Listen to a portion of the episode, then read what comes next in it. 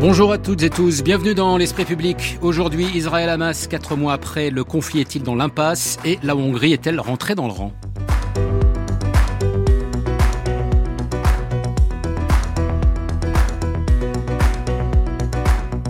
Nos débatteurs ce dimanche, Sylvie Kaufmann, bonjour. Bonjour. Éditorialiste au Monde, votre dernier livre chez Stock, Les aveuglés, comment Berlin et Paris ont laissé la voie libre à la Russie. Bertrand Badi, bonjour. Bonjour. Professeur en relations internationales. Euh, pour une approche subjective des relations internationales, c'est votre dernier ouvrage chez Odile Jacob. Thomas Gomard, bonjour. Bonjour avec Gardette. Directeur de l'IFRI, vous avez publié cette année chez Talendier L'accélération de l'histoire, les nœuds géostratégiques d'un monde hors de contrôle. Et puis Magali Lafourcade, bonjour. Bonjour. Vous êtes magistrate, secrétaire générale de la CNCDH, la Commission nationale consultative des droits de l'homme. Et pour commencer cette émission, je voudrais qu'on revienne à quelques minutes sur la disparition d'une figure du siècle, une conscience républicaine, pour reprendre les mots d'Emmanuel Macron. J'ai vu exécuter, coupé en deux vivants, car c'était ça, la guillotine, un homme qui n'avait jamais versé le sang. Je me suis juré que toute ma vie, je combattrais cette justice qui tue. Alors Robert Badinter, mort dans la nuit de jeudi à vendredi à l'âge de 95 ans, avocat, ancien président du Conseil constitutionnel, ministre de la Justice dans le gouvernement de François Mitterrand et artisan de l'abolition de la peine de mort le 9 octobre 1981.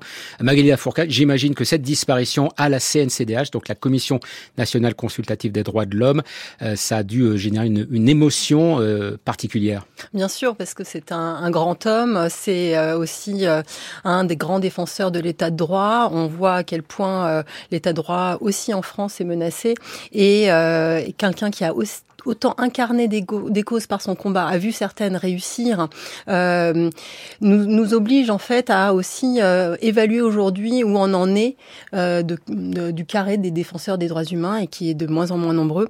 Et puis surtout, moi je retiens particulièrement son combat pour l'abolition. Euh, le grand combat de sa vie, même s'il y en a eu d'autres, euh, et qui est pas seulement un combat pour euh, supprimer de notre ordonnancement euh, pénal euh, la peine capitale, c'est aussi un combat pour qu'il y ait un effet cliqué, c'est-à-dire qu'on ne puisse plus jamais revenir sur l'existence de cette peine abominable. Et, et c'est ça l'état de droit, c'est-à-dire que la majorité ne peut pas tout dans un état de droit. Il y a des valeurs un peu surplombantes qui nous structurent, qui sont essentielles et sur lesquelles on ne doit jamais revenir on ne doit jamais céder, on ne doit jamais négocier. Et c'est, je trouve, le sens vraiment de son grand engagement. C'est un combat qu'il a mené euh, pour la France, mais c'est aussi un combat universel que porte la France. Hein. D'ailleurs, en 2026, la France accueillera le Congrès mondial pour l'abolition universelle de euh, la peine de mort. Euh, Thomas Gomard, c'est un combat aussi qui doit se mener encore à l'échelle du monde, même si le nombre de pays abolitionnistes est en augmentation. Mais, il y a quand même un certain nombre de pays qui continuent d'appliquer la peine de mort. Oui, mais le nombre d'exécutés augmente et augmente euh, de manière importante euh, au cours des cinq dernières années avec euh, des pays qui exécutent beaucoup plus que, d'autres. évidemment, c'est un combat qui, doit être mené. Moi, il y a deux choses que je, retiens de Robert Badinter. Il se trouve que je, je, je l'ai très peu croisé, mais il est administrateur de l'IFRI. Mais la première chose, c'est la lecture de l'exécution en classe de lycée euh, 1973, hein, qui, qui, relate le, le, procès de Buffet et, et, Bontemps, et qui est vraiment un texte, moi, je, voilà, j'en garde un souvenir très précis parce que c'était quand on commence à se former, euh, je dirais politiquement, idéologiquement, euh, euh, un texte extrêmement important. Et puis la deuxième chose, c'est, euh, ce sont ces prises de position euh, contre le racisme et contre l'antisémitisme, avec des prises de position assez récentes. Je me souviens d'une de ces dernières interventions sur les propos d'Éric Zemmour pour rétablir la, la, la vérité historique historique, et son dernier livre, euh, qui est Vladimir Poutine, l'accusation, qu'il a, qu'il a coécrit avec euh, Bruno Cotte et Alain Pelé, euh, qui est au fond une sorte déjà de constitution d'un dossier de ce qui se passe en Ukraine, euh, dans une perspective aussi de, de, justice internationale, qui a été euh, un, un, des grands combats de sa vie. Bertrand Badi, qu'est-ce que vous retenez, vous, de Robert Benater je retiens que c'est un des derniers, et là je rejoins ce que vous disiez tout à l'heure, des grands humanistes, et je voudrais associer euh, son nom à, un autre disparu de la même semaine, qui est Alfred Grosser, qui était mon professeur à Sciences Po, qui m'a appris l'humanisme. Je dois à Alfred, comme à Robert Badinter, de comprendre ce que c'est que les principes humains et qui euh, sont des principes qui doivent structurer l'action, ça se perd cette idée. Et de même, la deuxième chose que je retiendrai euh, de Robert Badinter, c'est que c'était un politique de conviction. C'est-à-dire lorsqu'il était au gouvernement, il y avait des acteurs qui croyaient en certaines causes et qui mettaient toute leur énergie à accomplir cette cause. Maintenant, nous sommes dans des gouvernements d'opinion. On passe du gouvernement de conviction au gouvernement d'opinion. Imaginez qu'il y ait un Badinter pour prendre en charge le dossier de l'immigration aujourd'hui et faire fi des sondages, des mouvements d'opinion pour imposer un principe supérieur, c'est-à-dire la solidarité humaine avec le peuple migrant, eh bien, pour moi, Badinter, c'est ça. Et ça, ça ne s'éteindra jamais, pourvu que ça reprenne de la vigueur. C'est un humaniste qui aurait sa place au Panthéon, euh, Sylvie Kaufmann, puisque est déjà évoqué hein, euh, très très très vite euh, la panthéonisation. Donc de oui, oui, certainement. C'était comme vous dites, c'était évoqué avec une pratiquement immédiatement après sa, sa, disparition. Et pourquoi pas Oui, absolument, il a sa place. Je pense que c'est aussi un des un des derniers de cette génération euh, de la Deuxième Guerre mondiale. Et ça, c'est important. Euh, c'est quelqu'un qui a vécu dans sa chair euh, le nazisme, l'antisémitisme, l'Holocauste, puisque son père avait disparu. Il a vu son père pratiquement être arrêté et emmené devant lui, alors qu'il n'avait même pas 15 ans. Et donc, c'est le fait que cette génération disparaisse petit à petit, c'est vraiment quelque chose, je crois, dont il faut tenir compte et, et, et, et vraiment ne, ne, ne pas oublier. Euh, c'est aussi un couple. Euh, c'était aussi un couple avec Elisabeth Badinter. Je crois que c'était depuis plus de 50 ans. Je crois que c'était un élément important de sa de sa personnalité, de son combat. Euh, c'était un homme qui mettait le droit, comme l'a rappelé Magali Lafourcade, le droit, l'état de droit comme un, c'était pour lui vraiment le fondement de la démocratie et, et c'est quelque chose qui a repris, qui reprend tout son sens euh, aujourd'hui euh, euh, en Europe notamment. Et puis sur la peine capitale, je voudrais juste, vous avez parlé de la de son combat, de l'universalisme, de son combat et moi j'ai vu quand j'étais correspondante aux États-Unis à quel point la, le combat de la France notamment et de l'Europe euh, avait un impact sur les opposants à la peine de mort. Et c'est vrai que euh, dans le monde, le nombre d'exécutions, Thomas a raison, a, a, augmenté, mais aux États-Unis, on a vraiment perçu euh, l'influence du, du, combat européen euh, contre la peine de mort. Je crois il y avait même un, un, un ambassadeur américain au, en France, Félix Roatin, qui était un, un, ambassadeur nommé par Bill Clinton, qui a dit à la fin de son de son séjour en France, la France m'a fait changer d'avis sur la peine de mort. Et voilà. Et ça, je crois que c'est c'était aussi euh, un élément important de ce qu'il faut retenir euh, de Robert Badinter, c'est son influence sur le combat mondial contre la peine de mort. Ah, vous avez évoqué son attention en toute particulière à l'état de droit. Eh on va justement se rendre dans un pays européen où l'état de droit est particulièrement euh, menacé. Il n'y a aucun problème avec ce qu'on appelle la fatigue ukrainienne. À coup sûr, nous avons maintenant la fatigue d'Orban ici à Bruxelles. Je ne comprends pas, je ne peux pas accepter ce jeu très étrange et très égoïste de Viktor Orban. Et le Premier ministre polonais, c'est lui qu'on vient d'entendre, n'a pas mâché ses mots. Donc la semaine dernière, à l'ouverture du Conseil européen, il n'y a pas de lassitude vis-à-vis de l'Ukraine, mais une lassitude à propos d'Orban, a donc lâché Donald Tusk. Moment de franchise teinté d'exaspération à propos de son homologue hongrois, opposé au déblocage d'une aide de 50 milliards d'euros en faveur de Kiev. Finalement, Viktor Orban est rentré dans le rang. Les 27 se sont mis d'accord. Fin du psychodrame. Alors si les liens entre Varsovie et Budapest s'étaient déjà distendus après le début de l'offensive russe en Ukraine, on peut désormais parler de divorce entre les dirigeants des deux pays.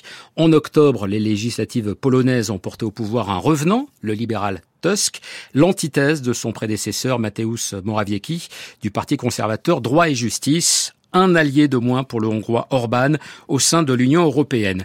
Alors certes, ce dernier peut compter sur son voisin slovaque, avec qui il partage une proximité idéologique forte.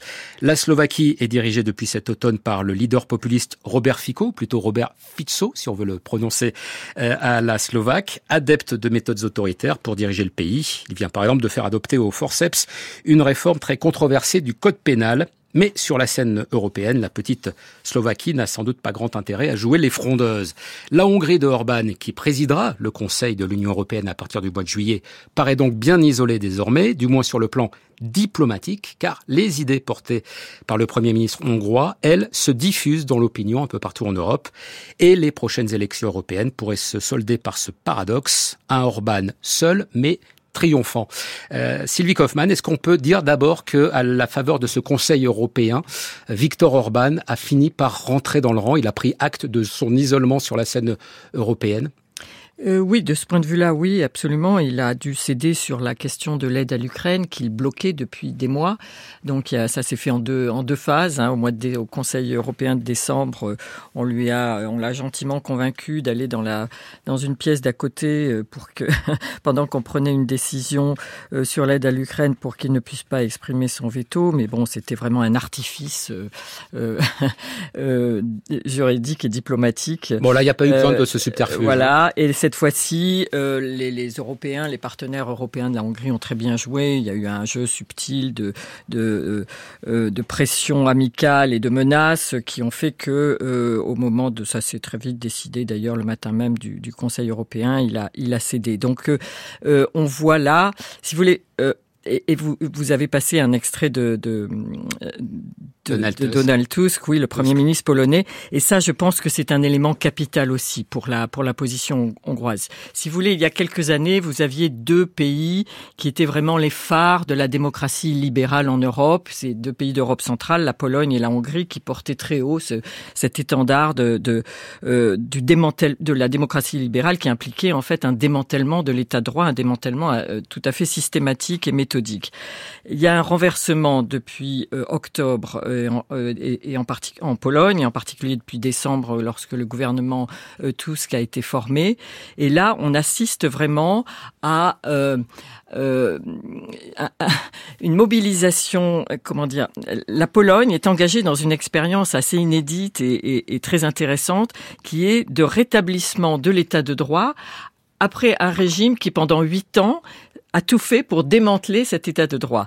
Et alors cette coalition qui est au pouvoir aujourd'hui à Varsovie, donc qui est dirigée par Donald Tusk, qui a déjà été Premier ministre il y a plusieurs années et qui a aussi été président du Conseil européen entre-temps, cette coalition essaye de tout faire dans les rails, en, restant dans les, euh, sur les rails de, du droit, euh, sans violer la Constitution, sans ce qui est d'une complexité juridique extraordinaire.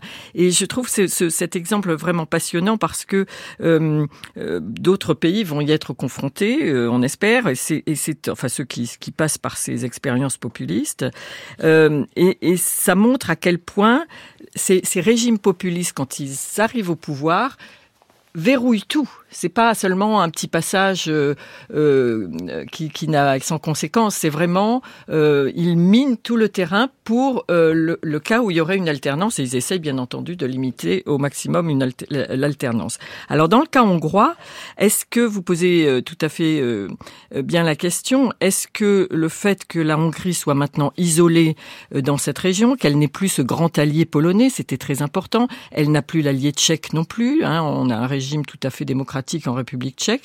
Il y a la Slovaquie. En Slovaquie, vous l'avez dit, euh, c'est un régime euh, donc Robert Fico a repris le pouvoir. Lui est vraiment un populiste euh, euh, pur jus, mais il est en coalition. Hein, son parti n'a eu que 23% des voix, donc il n'a pas non plus tout le pouvoir. Et par ailleurs, on voit bien que pour lui, ce qui est très important, c'est de ne pas perdre l'Union européenne. Donc il s'est aligné sur les positions européennes d'aide à l'Ukraine parce que et, et, et il, il n'a pas été solidaire avec avec Viktor Orban. Donc est-ce que ça veut dire que Orban perd sur le plan intérieur. Je pense qu'il a tellement bien verrouillé, pour terminer, euh, il a tellement bien verrouillé tout, tout son dispositif politique, plus la corruption, plus tout ça, qu'il n'est pas vraiment menacé. Mais on vient de voir ces deux derniers jours, avec la démission de la présidente euh, de, de, de Hongrie et, et, sa ministre de la Justice, qui sont deux alliés très très proches d'Orban, euh, pour une question de... elle, a gracié quelqu'un qui était accusé dans une affaire de, de, pédophilie. de, pédo, de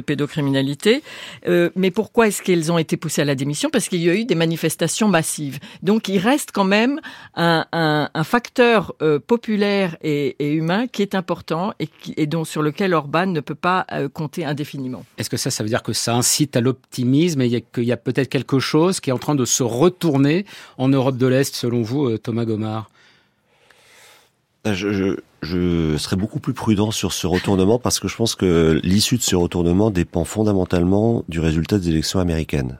Je suis très frappé de la manière dont Donald Trump se réfère euh, explicitement à Orban, euh, à Poutine ces jours-ci, et que euh, je, je, vois plutôt en fait une, une élection euh, européenne qui va aboutir à un parlement, pour, pour faire simple, euh, plus à droite, avec euh, en fait des parlementaires plus hostiles au principe d'intégration euh, européenne porté par le projet tel qu'on le tel qu'on le connaît, et euh, avec des idées de d'Orban, qui d'ailleurs il aura la présidence de l'Union européenne à partir du 1er juillet euh, de 2024. C'est-à-dire après les élections européennes. Voilà, qui fait qu'à mon avis on va avoir un parlement avec deux choses.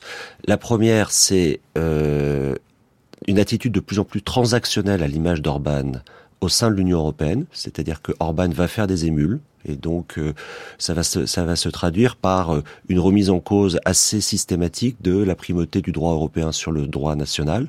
Et on voit des forces politiques traditionnellement euh, euh très, euh, comment dirais-je, alignées sur ce principe, le, le, le, remettre en cause, par exemple, par exemple en France. Donc ça, ça c'est pour tempérer l'optimisme.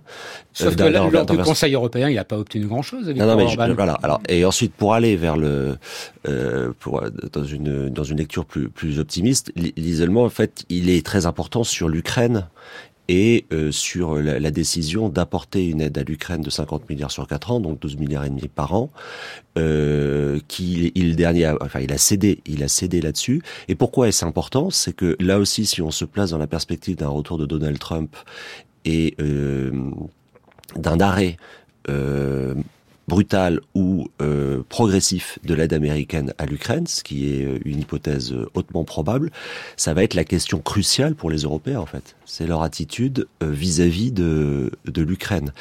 Et le fait qu'il ait bougé sur sur ce sujet est peut-être aussi un, un, un signal. Euh, pour le coup, peut-être d'autonomie stratégique naissante euh, de l'Union européenne. Mais c'est très optimiste de dire les choses comme ça à ce stade, de mon point de vue. Bertrand. Oui, je crois que Thomas a raison de dire qu'il est très optimiste. Moi, personnellement, euh, j'ai une vision euh, beaucoup plus prudente des choses. D'abord, je ne crois pas que euh, ce qui s'est passé, différentes choses qui se sont passées, qui ont été rappelées récemment, ait conduit Orban à céder quoi que ce soit. Qu'est-ce qui s'est produit depuis quelques semaines? C'est que Orban était au centre de la décision des enjeux et des incertitudes ce qui, pour un acteur politique normal, est probablement la plus grande des jouissances. C'est-à-dire euh, avoir véritablement le sentiment et l'appui stratégique de considérer que il est le fléau de la balance. Euh, peut-être le fléau tout court, mais ça c'est un, une autre question. Et il faut, je crois, pour bien comprendre, bien saisir le phénomène Orban, essayer de mieux définir que par ce thème que je n'aime pas du tout de démocratie illibérale, ce qu'il représente. Démocratie illibérale, déjà libéral est un terme qui s'est galvaudé et qui est tiraillé dans tous les sens. Illibéral, on ne sait pas trop ce que c'est. Démocratie illibérale, est-ce un oxymore? On ne sait pas trop. Moi, je pense qu'en fait, euh, et ça a été dit, c'est une stratégie nationale populiste telle qu'on en trouve en Europe et Qu'est-ce que c'est que ce national-populisme? Ce n'est pas une conviction. Je parlais tout à l'heure des gouvernements de conviction, c'est certainement pas une conviction, c'est une stratégie de pouvoir, de, de conquête, de consolidation du pouvoir. Et une consolidation du pouvoir qui est d'autant plus confortable comme stratégie politique qu'elle s'appuie sur deux choses la dénonciation des institutions comme inefficaces, illégitimes, et ça, ça rejoint ces fameux courants d'opinion qui sont déçus, frustrés, agacés par ce que sont les institutions. Mais à partir du moment où vous dites que les institutions valent pas grand chose, ben vous pouvez les manipuler dans tous les sens et vous pouvez démanteler l'état de droit en tout en restant et même en étant davantage populaire que autrefois. Et puis d'autre part, c'est une distanciation par rapport au monde, c'est-à-dire tout ce qui nous arrive, c'est la faute des autres, des étrangers, des migrants, euh, des autres cultures, des autres religions, etc. Ce qui est aussi un thème populaire. Cet homme. Donc il y a quand même un fondement idéologique. C'est pas juste une façon de gouverner. Non, parce que euh, est-ce que véritablement il y a un socle idéologique à tout cela? Il y a de la vocifération, il y a de la dénonciation. Il y a le nationalisme. Il y a, oui, mais le, nationalisme. Euh, au, à la fin du euh, XVIIIe siècle, avec la Révolution française, pendant tout le long du XIXe siècle, et je dirais du XXe siècle, ça avait un sens, un sens d'émancipation par rapport à l'absolutisme, par rapport à la domination le néo-nationalisme, pour reprendre le terme d'un ouvrage que Michel Fouché et moi on avait commis ensemble, le néo-nationalisme, c'est le nationalisme justement vidé de son idéologie. C'est le nationalisme instinctif, c'est en quelque sorte la dénonciation de l'autre comme étant le vrai facteur des échecs et des revers que l'on subit. Ce qui est une stratégie qui se développe à une vitesse extraordinaire partout en Europe parce que ça se vend bien sur le marché électoral. Je ne crois pas qu'il y ait une idéologie derrière tout cela, justement. Et d'ailleurs, la preuve qu'il n'y a pas d'idéologie, c'est regarder Madame Mélanie au pouvoir et qui, euh, euh, dont on voit pas très bien quel est le, curseur idéologique, et puis euh, tous ces gouvernements scandinaves, tous aussi atterrants les uns que les autres, et dont on se demande bien quel est leur socle idéologique, n'est-ce pas? Et, et, parlons pas de notre pays et de, des, des tempêtes qui risquent d'y s'y produire. Mais tout ça pour dire que véritablement, on est uniquement dans une logique de pérennisation d'un euh, pouvoir. Et cette logique de pérennisation, elle a très bien fonctionné pour Orban à l'occasion de cette délibération européenne. Ça lui a permis d'abord de euh, reprendre une partie de l'argent qu'on lui avait promis et qu'on avait retenu, qu'on a lâché pour, rappelez-vous, euh, euh, que l'on puisse ainsi remettre la candidature de l'Ukraine dans le mécanisme. Ça coûte quoi de reconnaître à, l'Ukraine le statut de candidat? Ça coûte quoi à M. Orban? Rien du tout. Ça lui a beaucoup rapporté. Je voudrais qu'on revienne sur le parallèle qu'a fait Sylvie Kaufmann tout à l'heure, enfin parallèle, l'évocation du cas euh, polonais qui se distingue euh, du cas hongrois, euh, Magali Lafourcade. Donc on entendait au début, hein, c'est Donald Tusk, le premier ministre polonais, de retour donc au pouvoir dans ce dans ce grand pays, avec donc des efforts entrepris pour remettre de l'état de droit là où il avait disparu. On entend quand même souvent, quand on évoque les atteintes à l'état de droit, que lorsqu'il y a des atteintes, c'est presque impossible de revenir en arrière. Est-ce que là, ça n'est pas la preuve que c'est possible et qu'il y a peut-être aussi des parenthèses, alors euh, illibérales ou nationalistes, populistes, pour reprendre plutôt les, les, les termes que préfère Bertrand Badi, euh, que ça, ça peut aussi être euh, dépassé et que des retours en arrière sont, sont, oui, sont possibles de ce point de vue. Moi, je, je, trouve que hum, le cas polonais euh, ouvre un immense espoir. Moi, je suis très très optimiste. Euh, je, ça montre qu'il n'y a pas de fatalité. Euh, Sylvie Kaufmann l'a très bien expliqué. Un, c'est extrêmement difficile, délicat de pouvoir arriver à remettre euh, euh, euh, ce système avec un état de droit, puisque donc le, régime précédent du PIS avait quand même mis l'apparence de l'état de droit, mais c'était bien sûr totalement fictif.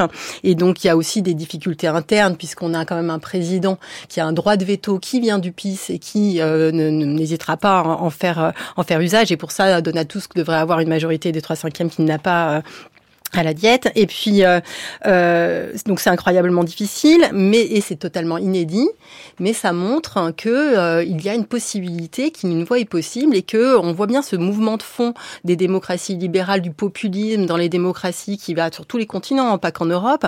Et on voit bien qu'en fait euh, on peut reprendre les choses en main même si euh, les régimes comme celui d'Orban ont énormément verrouillé mais le PIS l'avait fait aussi tous les segments de la vie la vie publique.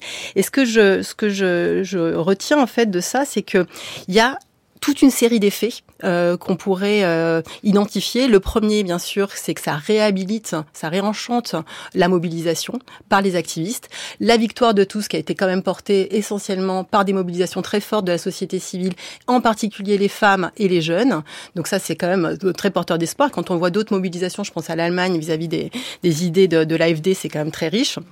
L'autre effet, il concerne plutôt le, le, le, mercato euh, euh, politico-institutionnel européen, c'est-à-dire que le groupe de Visegrad a perdu quand même un, un allié puissant là. Alors je rappelle, le groupe de Visegrad, c'est la Tchéquie, la Slovaquie, la Pologne et la, Hongrie. Groupe qui existait avant l'existence de l'Union européenne. Hein, voilà, mais donc ce, ce, groupe euh, fédérateur essayait de porter une autre ambition avant, pour. Pardon, j'ai dit avant l'existence de l'Union européenne, avant l'adhésion de ces pays à l'Union européenne. Pardonnez-moi. Voilà.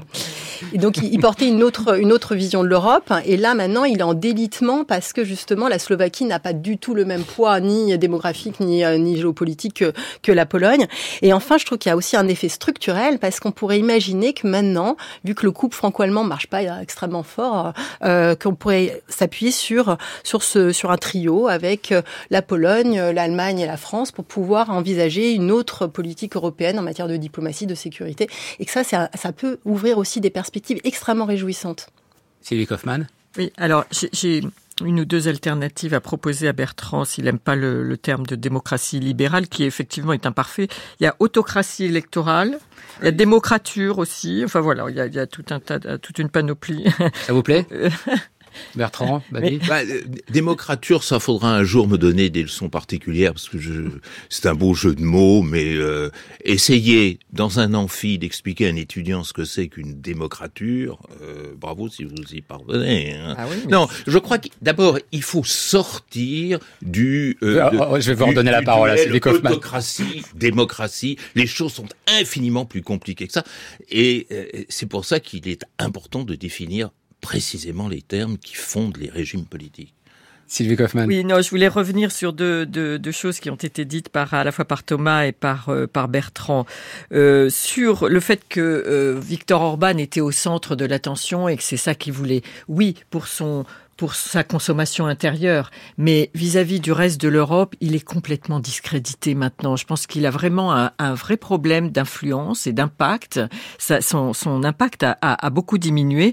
Et l'Union européenne, qui était tellement mal à l'aise au début, il y a quelques années, parce qu'elle n'avait pas les outils pour résister à la Pologne, la Hongrie, euh, la, à, cette époque-là aussi la République tchèque, et, euh, maintenant a, a, compris que ces, ces, ces gouvernements ont besoin de l'argent européen. L'économie hongroise va mal, va très mal, parce que la gestion de Viktor Orban est mauvaise, ce qui n'était pas tout à fait le cas euh, des prédécesseurs du PIS en Pologne, euh, qui réussissait mieux, mais lui, ça, ça, ça, se passe vraiment mal. Il a vraiment besoin d'argent. Fico en Slovaquie, il a besoin des fonds européens. Et donc finalement, il y a quand même cette, ce cadre que pose l'Union européenne qui, malgré le manque d'outils juridiques, si vous voulez, ou, ou, ou de l'existence d'outils qui sont trop imparfaits, comme l'article 7, etc., euh, arrivent à imposer. Ces gens-là n'ont pas envie de quitter le, de quitter l'Union européenne. Ils essayent de la réformer de l'intérieur, de la façonner à leur manière, etc.,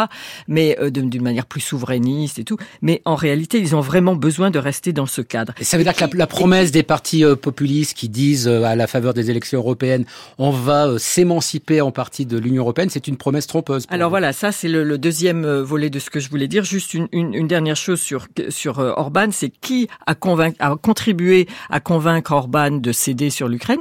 Madame Meloni sa collègue populiste ou nationaliste ou d'extrême droite ou ce qu'on veut. Donc euh, elle aussi, elle joue à fond le jeu européen. Sur euh, euh, ce qui va se passer après, c'est vrai, Thomas, je, je, suis tout à fait d'accord. Il, il, y a la menace Trump et puis il y a surtout la menace des élections européennes où tous les sondages donnent euh, beaucoup d'espoir aux partis d'extrême droite dans, dans, plusieurs pays, y compris le nôtre.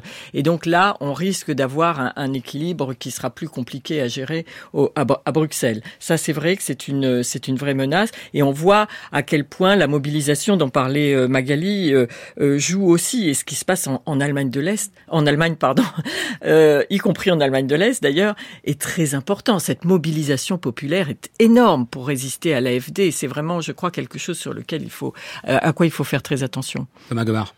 Et deux petites choses en complément sur la l'idéologie en fait d'Orban et le nationalisme en repartant de de la référence historique de, de, Bertrand sur le nationalisme en fait comme libérateur par rapport à, à des systèmes impériaux En fait, c'est ça, c'est ce, ce nationalisme 19e, 20e siècle, au fond, de sortir de, de logique impériale, pour la Hongrie, de, de, de l'Empire austro-hongrois.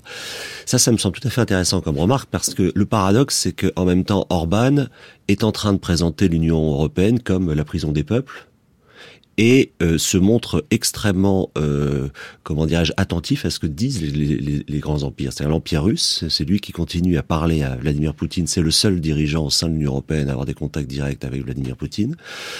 Euh, l'empire chinois, c'est il accueille des investissements euh, chinois euh, dans le domaine euh, automobile en particulier. Je crois que d'ailleurs des grandes difficultés économiques de la Hongrie sont liées à l'évolution du modèle économique allemand.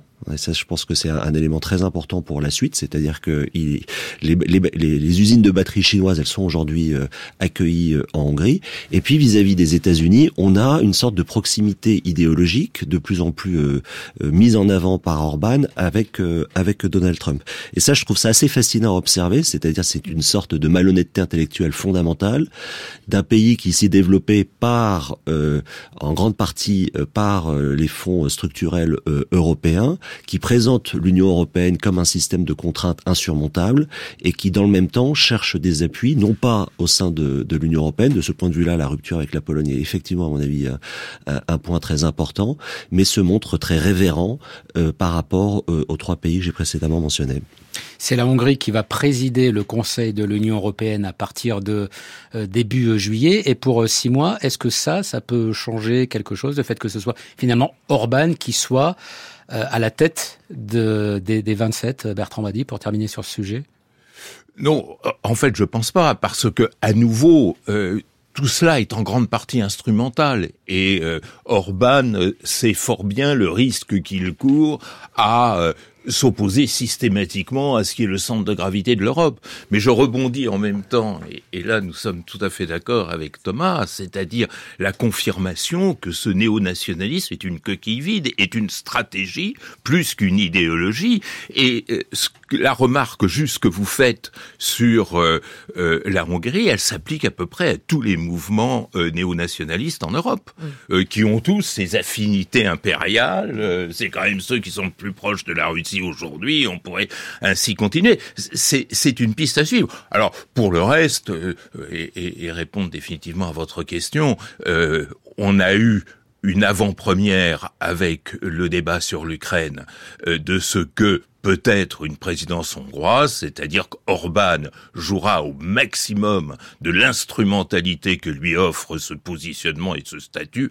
Je vois pas véritablement comment il pourrait euh, en définir une nouvelle ligne, d'autant que cet homme n'a aucune ligne. Et Trump, c'est la même chose d'ailleurs. Ce sont des gens qui euh, fonctionnent dans une logique de maximisation et d'optimisation du pouvoir, ce qui est tout à fait différent de cette vision programmatique que euh, notre cher Robert Badinter incarnait.